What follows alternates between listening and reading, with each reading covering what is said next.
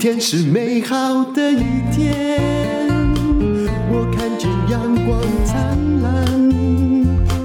今天是快乐的一天，早上起床充满希望。欢迎收听人生实用商学院。我今天要讲的是一个崩盘的女首富。我不太喜欢从八卦来讲任何的经济问题。因为商学院的训练是一切要有数据的，所以你会听到我不断地说出一堆数字。当然，这些数字跟我以前在文学院训练也相差很远。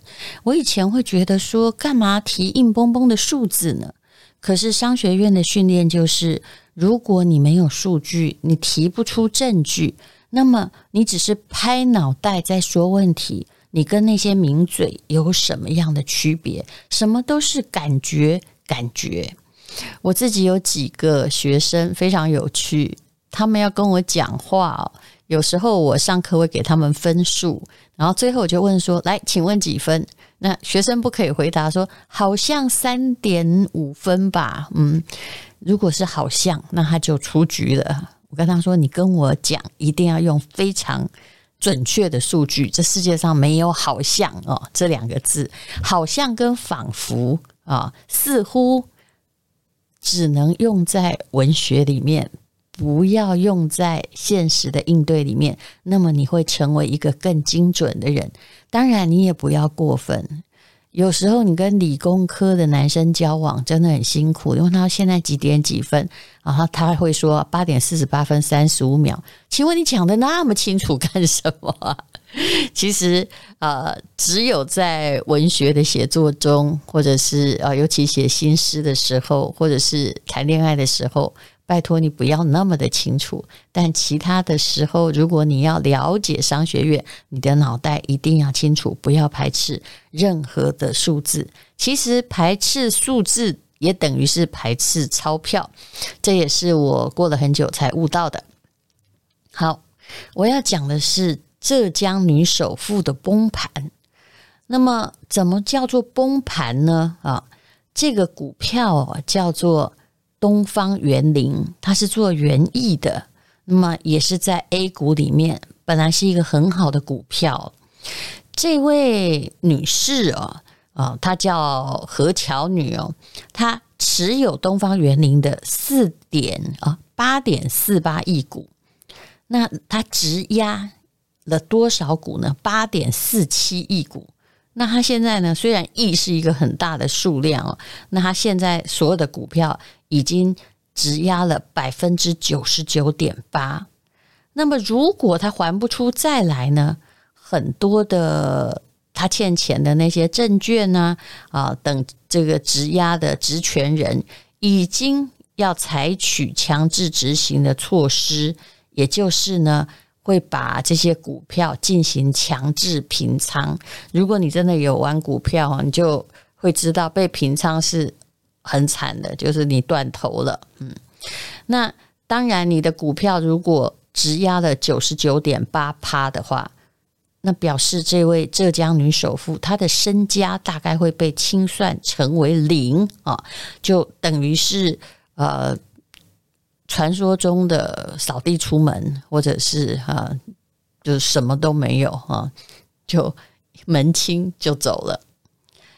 为什么曾经叱咤 A 股的女首富会沦落到这么样的地步呢？啊，当然是钱的问题，对不对？她其实是一个很有气场的女人。两年前，在某一个北京的会议之中，这位。身材很娇小，大概跟我差不多吧，哈，肯定不到一米六。他在很多的金融大佬里面说说，哎呀，现在民营企业太难了，哈。如果呢，哈，我有一个银行的话，我一定会拯救那些在血泊之中的企业，一个一个的救。这种慷慨直言的方式，很像这位何董事长说话的方式。相当幽默，而且大家都听进去了。在这个很紧张的会议中，全场轰然大笑。但是，其实他说的是他必须被拯救。当时他的东方园林已经深陷债务好几个月，需要输血了。那么这件事情让大家很惊讶，为什么？因为在这之前的三年呢，也就是二零一七年呢，呃，之前一年是二零一七嘛，那呃，就是从二零一八起算，从二零一五年开始，东方园林的发展非常的猛哦，在业绩还有股价一路走高，那乘着这样的浪头，他在二零一七年以三百亿的身价成为浙江女首富。没有想到，在二零一八年就有了债务危机，那到现在更是有一种弹尽援绝的感觉。那么，很多企业会陷入有一种叫做流动性危机，根源不同，但是其实呢，都跟大陆在去杠杆呢，在清查地方的影子金融机构和政府债有关，因为以前。讲简单一点，就是他比较容易借到钱，因为家大业大，可能还有一些官方的关系哦。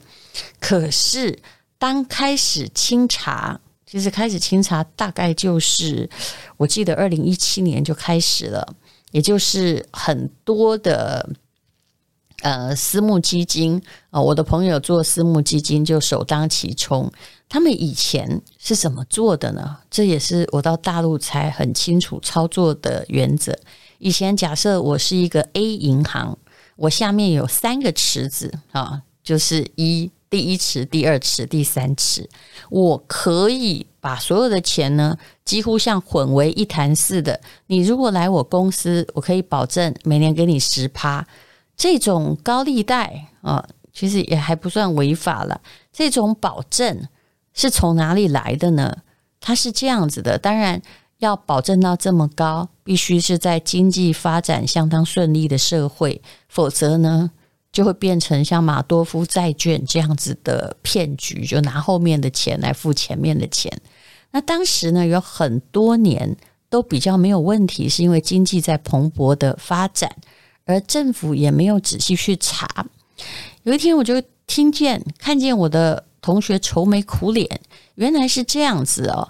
其实高兴的人还是高兴，那不高兴的当然更多。假设现在呢，你是 A 公司，你下面有第一个池子、第二个池子、第三个池子，你之前可以保证说，好，每年呢，每个池子我都可以给你十趴。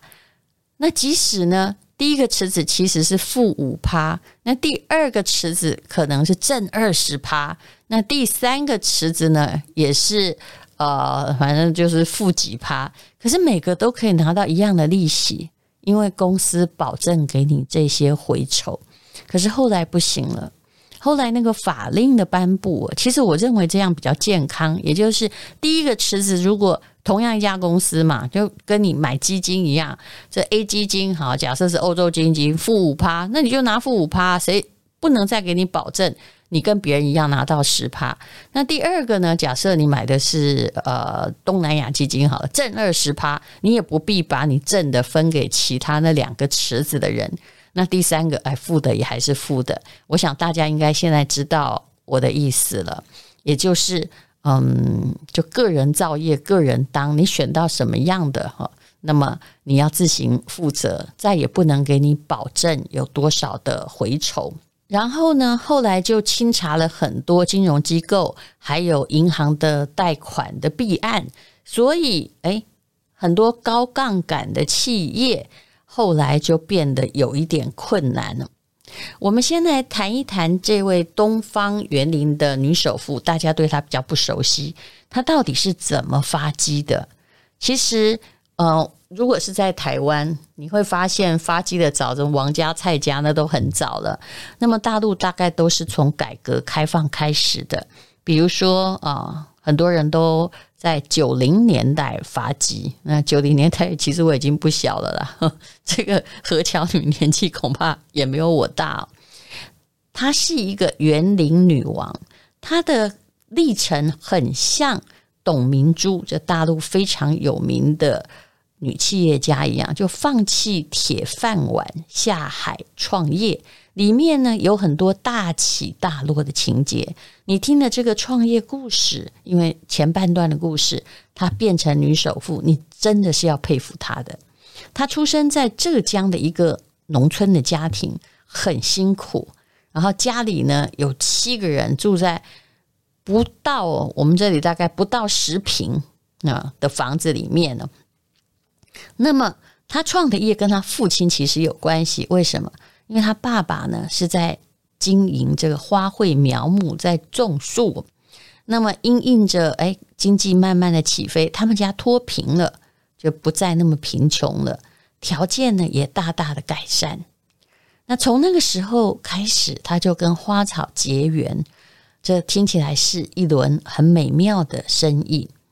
当时九零年代的创业，大部分都是房地产啊，做衣服啊，然后帮人家代工啊，电器制造啊。可是，诶，他别具一格，他搞起了他的园艺的生意，而且他成绩也挺好的。他是在一九八四年哦，也就是这算起来是七十三年吧，哈。所以他大概小我两三岁了，嗯，考入了北京林业大学的园林系。那毕业之后，当时大学生都可以分封，他们分配到一个杭州的政府部门。那他觉得很无聊，但每天呢，还好在杭州可以骑着自行车逛西湖。其实这也是我很喜欢做的事情。我在杭州都是在骑自行车，每天把这个西湖绕一圈。那他会从园艺的角度啊，去审查，觉得说，嗯，我应该创造像西湖这样的园艺美景啊。其实那是很多朝代累积起来的哦，所以这是他从小热爱的、喜欢的，而且他后来念的专业的能力也是关于这个。那其实，所以你真的要发迹，除了专长，你还有什么热情？也就是你心中要有所爱。那个时候他家里已经不穷了。那在一九九零年左右呢，他二十几岁，他的父亲去北京参加一个盆盆景的展销会啊，然后他就去当这个帮忙卖货嘛啊。然后因为他有大学毕业哦，凭着不错的英语基础，他就跟外国人推销。他发现说：“哇，这明明我们卖的挺贵的，几百块人民币都可以有不错的销路。”于是他就很大胆了。其实创业需要勇气。他先回到他的学校，租了园林系的一个温室当花房哦。然后呢，南下去运盆景，把这个每盆几十块或几百块不等的价格的盆景出租哦。这是出租，不是出售哦。给这个酒店和写字楼，因为我想是北方，大概如果你不是温室，你那个植物也是很容易死掉嘛，哈。那么其实呢，当时应该谈不上什么美观呢、那他做的还不错，又有一点审美眼光，又有专业能力的话，那当时也算是蛮独门的生意。所以呢，啊，就是愿意把相关业务交给他，那他慢慢的就做大了。何况。他有教育背景，他英语也说的挺不错的，可以跟酒店的管理者啊这些外国人沟通哦，所以他很快的拿到了一些订单，然后又拿到了啊，就是当时北京的最大的一个高楼里面的绿化工作。那因为已经做出成绩来，那示范的，就是他已经做了，找到一个范本。所以后来呢，所有的高档的物业，也就是呃盖房子、高档的社区，全部找他来做园艺。那除了园艺之外呢，他还成立了鲜花的租售的部门呢。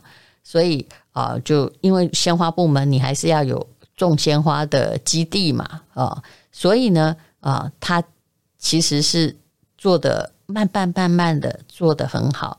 虽然他也被骗过，比如说呢，他他有一次他请到了一个高薪聘请的经理啊，然后叫他呢就去买一堆鲜花哦，结果没想到，如他一疏忽，他就发现说，其实这个经理根本就是把钱哦弄走，根本没有买哦。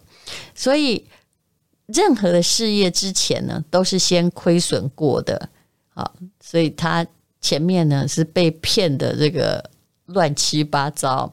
那么，嗯，感觉到也曾经感觉到全世界都在跟他作对，然后债主们就一直来，就已经本来做的一一波已经慢慢爬上阳明山的，啪啦一声。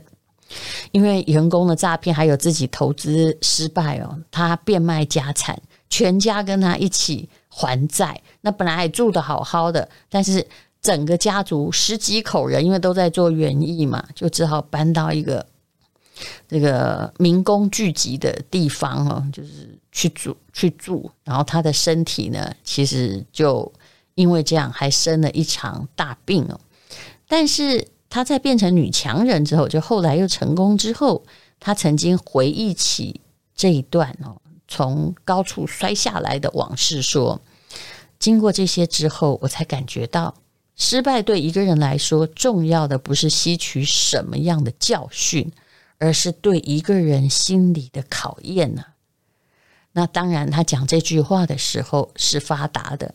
他后来病情好转之后，啊、呃，她本来的团队。因为失败也解散了，他又带着这个人就是厉害，他带着一群农民工，就是一群农民，又开始他的创业。那么他的创业要靠谁呢？其实靠的是房地产，因为有一阵子房地产非常蓬勃发展嘛。那么高档的房地产更是找不到能够负责园艺的人。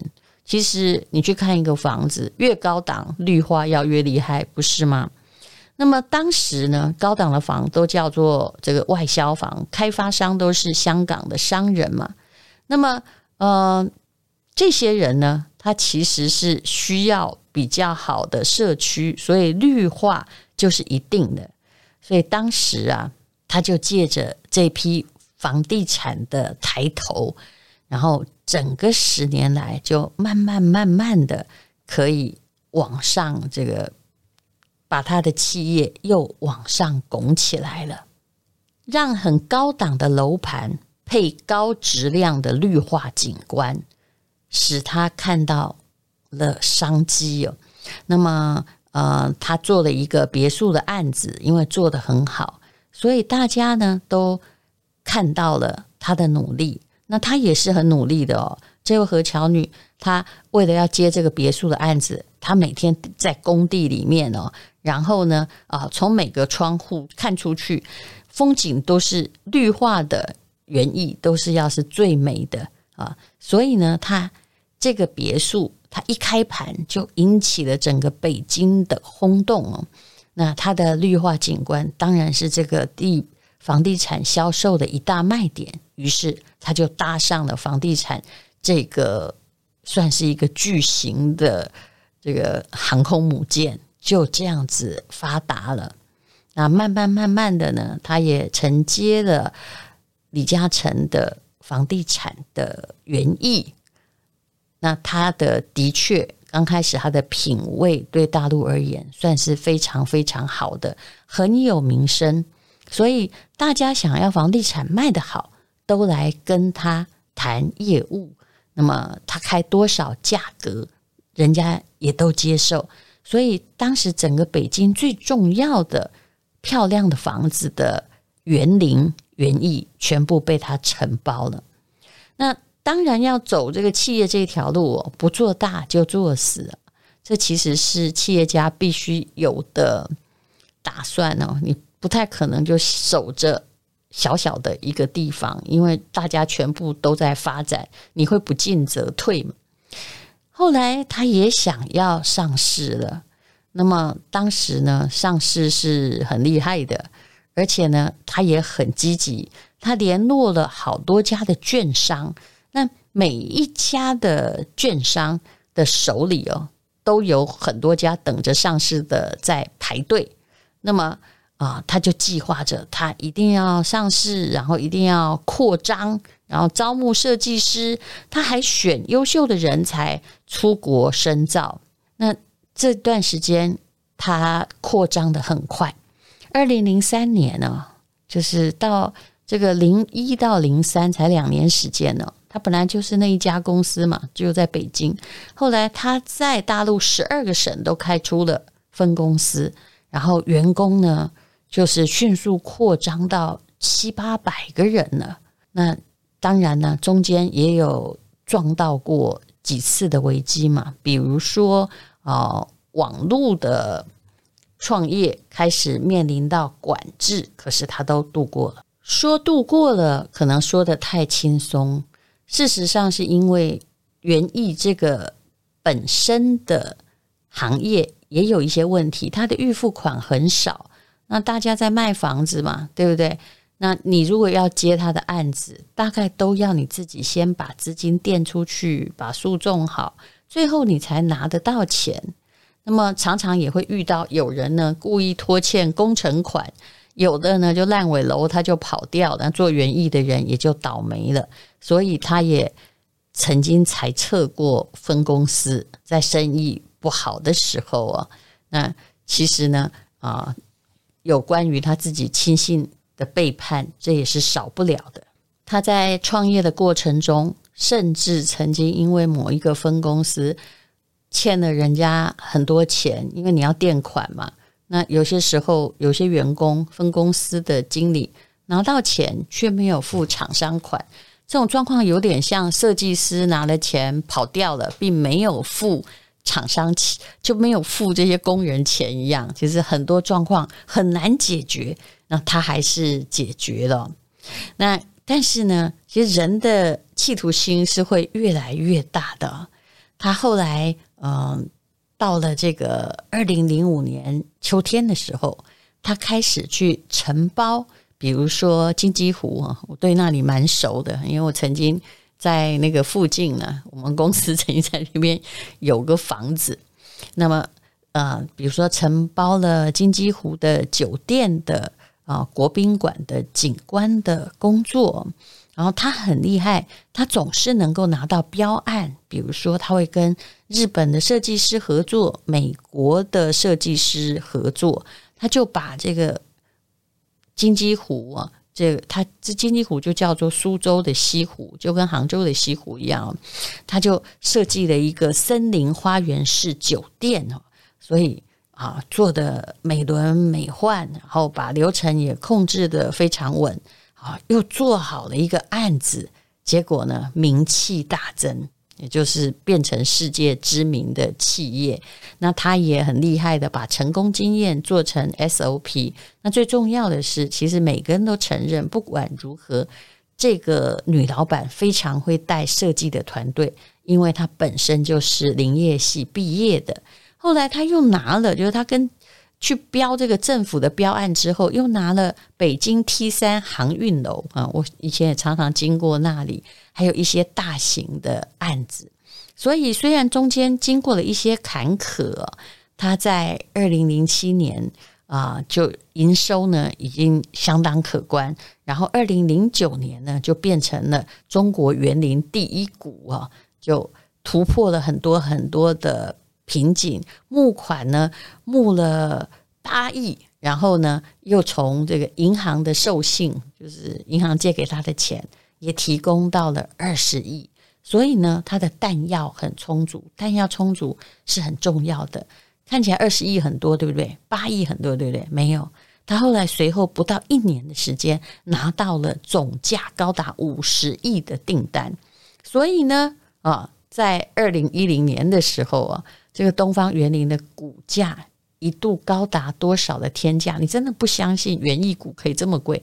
二二九元，二二九是人民币哦，那算起来也大概快台币一千块了。然后，所以呢，他当时非常受瞩目。其实那个时候，你如果买这个茅台啊，也才一百五十块。但是如果你问我，但事后诸葛亮还是觉得 茅台永远好。不管这个时代好不好啊，这个好的时候呢，大家要饮酒助兴；不好的时候呢，要借酒浇愁。好，在这里要说：酒后不开车，开车不喝酒，未成年请勿饮酒。那么后来他跟这个所有的政府机关啊也很好，然后口碑呢也不错，跟房地产呢也非常非常的好，但是它到底是发生了什么事，以至于百分之九十九点八的股票都被质押了呢？嗯，其实刚刚我有说过啊，跟在打这个地方的金融这些模糊的资金有关系，还有他们有一种东西呢，叫做。这个 PPP 哈，PPP 就是社会呃政府跟社会资本的合作模式。那你现在不要懂也没有关系啊。也就是说，呃，地方政府嘛，它常常面临资金的困境。那比这个发债哦，用这个 PPP 的系统哦，那就是让社会资本和地方政府可以相互监督，利用资金啊，感觉好像挺不错的。但是问题是，政府开始管这个 PPP 的啊，好，那它有很多很多的项目哦。那但是呢，园林这个行业做园艺，就是你要真的把东西做好，要能够拿到钱，还是充满了风险。可是无论如何，他到二零一七年，他个人的身价已经到了三百亿，变成浙江女首富。可是后来到底怎么倒的呢？我也还是必须说哈，因为 PPP 变成一个啊新的融资平台，而且本来很隐秘。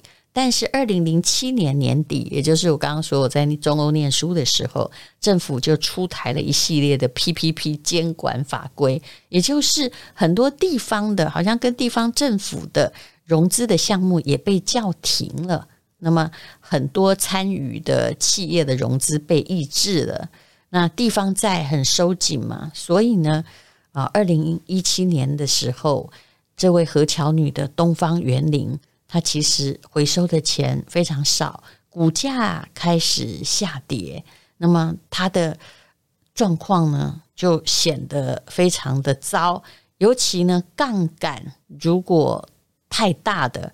那你会遇到这一波，你就没有办法抵挡了，因为其实你的事业好像做得很大，员工很多，要发出去的成本也很高啊。那回收的账款又不足，但是后继的融资又无力。虽然呢，他还是在很紧、很紧急的时候啊，跟员工打气。其实我一直觉得，所有的创业家基本上讲话都是要很有渲染力的哈。嗯，有人说，如果现在你自己做不了网红，你也没有办法创业。为什么？因为你必须要用你的。如果现在这个世界你能创业，你能贷款得到钱，你愿意有人来融资来投资你，其实你自己的魅力是很重要的。他当时还跟员工说：“我们打造的花海一定要超过世界上所有的花海。”我们打造的田园要超过欧洲最美的田园呢？那我们要修复最多的世界遗产小镇。其实他的愿望是蛮大的，而且听起来对这个世界也是对我们的视觉的美观也是有帮忙的，对不对？可是呢，无论如何，他们呢，就是后来慢慢慢慢的啊、这个。东方园林曾经两百二十九块，慢慢的跌到了剩下十块钱不到，然后到处借钱。可是你知道吗？人都是喜欢锦上添花，银行永远是在雨天收伞，尤其融资太多，其实状况呢就是会很惨很惨。其实何巧女这个企业家，她是。很会看趋势的，比如说房地产哦，曾经很好，他看到了。那房地产有一阵子已经比较停滞了哈，在大陆，那么他就呃果断的放弃了深耕很多年的赛道，然后去看这个跟政府合资的地方。但是呢，他没有看到的是什么？一个太勇敢的人就没有看到不断加杠杆所带来的风险。那后来你也知道，大陆在去杠杆嘛，就是希望你，呃，实在点啊，我讲平白话点就是这样，不要贷款那么多钱。结果他那时候已经做大了，也没有办法抽身啊，也没有想到要抽身，他就一直沉浸在对于杠杆的依赖之中，然后就不断用融资来扩张你的企业，然后呃拿到了钱，然后再去并购别的拿案子，然后并购公司再拿案子哦。那其实呢，虽然说哈，只计较财务上的利弊得失，就只计较你的杠杆，你公司永远无法做大。但是杠杆越高，是越容易垮台。各位雷曼兄弟到底是怎么垮台的呢？其实跟很多杠杆太高的公司是一样的。那无论如何呢，这位女企业家其实她曾经做过很了不起的事情，也是一个对绿化有帮助的。女性，那希望她能够渡过难关。但是呢，其实如果你杠杆用太多了，如果你只有一块钱，然后却你借来一万块钱，那只要任何风暴、任何风吹草动，都可以让你跌倒。现金流还是非常重要的，实际营收还是很重要的。但是有一阵子，的确。很多人呢，都是陶醉在一种我的公司很大啊，很多人借我钱，但是并不在乎营收。我在念这个中欧的时候，一年级有一天我被找去一个 party，那我同学 他竟然跟我说：“他说戴茹姐，我带你去我同学那边的 party。这公司啊，开了六年啊，这个我也不知道他们在干什么，他们呢亏了。”十九亿，大家愁眉苦脸。突然呢，哎，被一家企业用二十五亿收购了。哇，投资人就开始开 party，好开心啊！终于甩掉个烫手山芋啊！所以这就是当时的常态。所以你说，呃，大陆的当局要不要治理这种状况呢？其实当时歪风的确是很厉害啊。但是你像这位何乔女，她是浙江首富，她的企业其实在做有用的事情。可是杠杆太高，还是倒了。无论如何，虽然我说在这个通膨时代，钱会贬值，借钱是必须的，但要看你借钱拿去干嘛。还有啊，借钱永远是要还的啊。虽然也许你在这里比较不会有法令朝令夕改啊来限制你的发展，但是我老实说，这个也很难讲，而且风向会转变。只要是。借来的钱太多，不管你做什么，你都要小心一点。这就跟做股票一样，如果你有很多融资，我保证你一定睡不好。如果你是现货，那么你才能够挨过一次大跌，是同样的道理。谢谢你收听人生实用商学院。今天是勇敢的一天。吃个